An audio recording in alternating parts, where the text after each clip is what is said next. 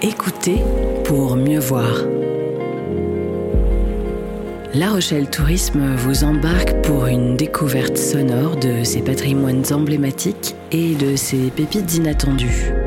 Pour ce voyage imaginaire, vous serez accompagné par les éclaireuses les plus pointues et les plus amoureuses de ce territoire, les guides conférencières de La Rochelle.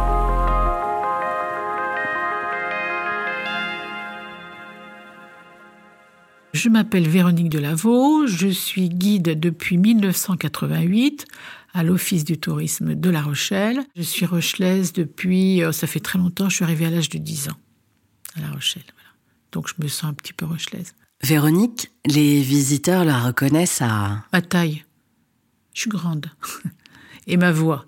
Et j'ai beaucoup de chance parce que j'ai une très bonne voix. Fermons les yeux pour nous laisser guider par cette voix à la découverte de la gare de La Rochelle, tout en images et en sensations. Prochain arrêt, La Rochelle. La première chose, c'est cette pierre calcaire, c'est ce blanc. Euh, ce, calcaire donne une, luminosité quand il y a du soleil, cette blancheur de, la pierre.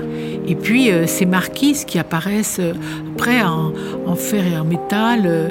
le métal, le verre, ça donne un, éclat aussi à la pierre. On a cette façade qui est une façade qui est beaucoup plus 19e. On dit une façade palais, c'est vraiment euh, l'ancien régime qui est encore là, c'est très traditionnel, mais le décor était quand même exceptionnel, qui veut montrer aux voyageurs qu'on est bien à La Rochelle.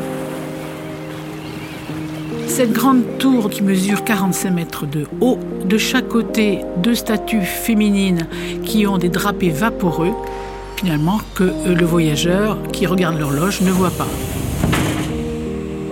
C'est une gare qui a une particularité et une richesse puisqu'elle est quand même monumentale d'une part et c'est une gare aussi qui a un décor assez intéressant et très riche autour de cette faune maritime que souvent le voyageur ne voit pas.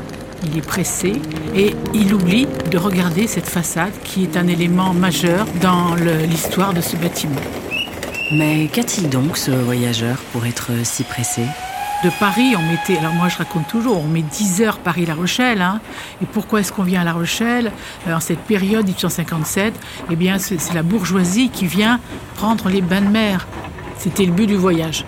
Le but du voyage, c'était donc c'était un voyage maritime, je dirais, quand on partait de Paris, c'était de, voir la mer. Hein. La mer. Qui peut résister à son attrait? C'est vrai que l'image de La Rochelle, c'est cet océan Atlantique, c'est la mer.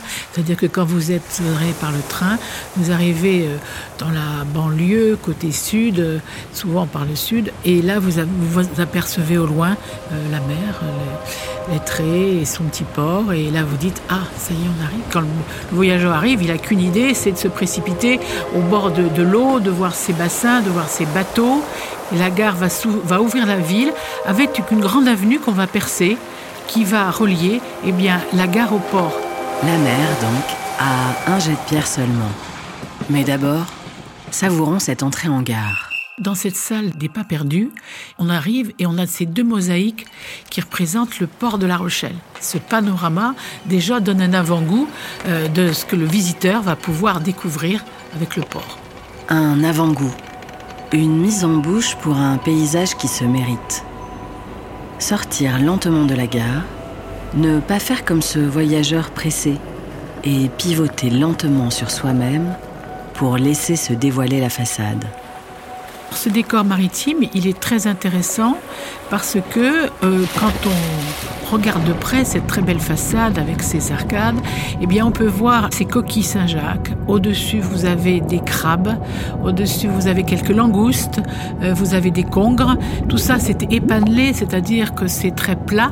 On retrouve au-dessus des marquises, qui est tout à fait dans le goût de l'époque, de ces gardes de la fin du 19e, des algues qui sont très malicieuses et qui s'enroulent autour de, ces verrières, de ces marquises. C'est toute euh, la faune maritime qui en fait est, représentée. C'est un autre regard. À ce moment-là, on a l'impression de visiter un monument. Quand on regarde la façade, on oublie un petit peu sa fonction utilitaire, parce que dès que la gare s'anime, quand vous avez tous les trains, euh, la gare perd sa fonction décor et devient utilitaire. cette gare qui ouvre la ville vers, vers d'autres, voyages.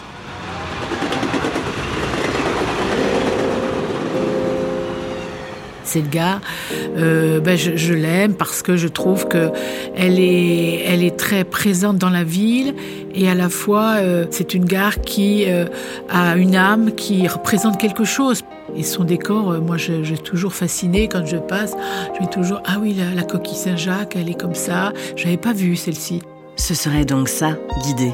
Ma grande joie, c'est de que les, les gens repartent avec euh, quelques éléments de la ville, Révéler les secrets, avec un grand sourire. retrouver le plaisir de regarder vraiment, Pour moi, c'est vraiment l'aboutissement de, de mon projet de, de guide prendre le temps de lever le nez, tout simplement. qui se perpétue dans le temps, puisque quand même depuis 88, ça fait quelques années.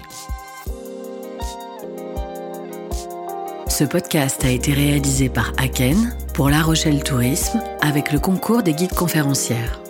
À l'écriture et à la voix off, Laurence Giuliani. À la création sonore et musicale, Ludovic Fink. Au mixage, Léonard Lelièvre. À très bientôt à La Rochelle.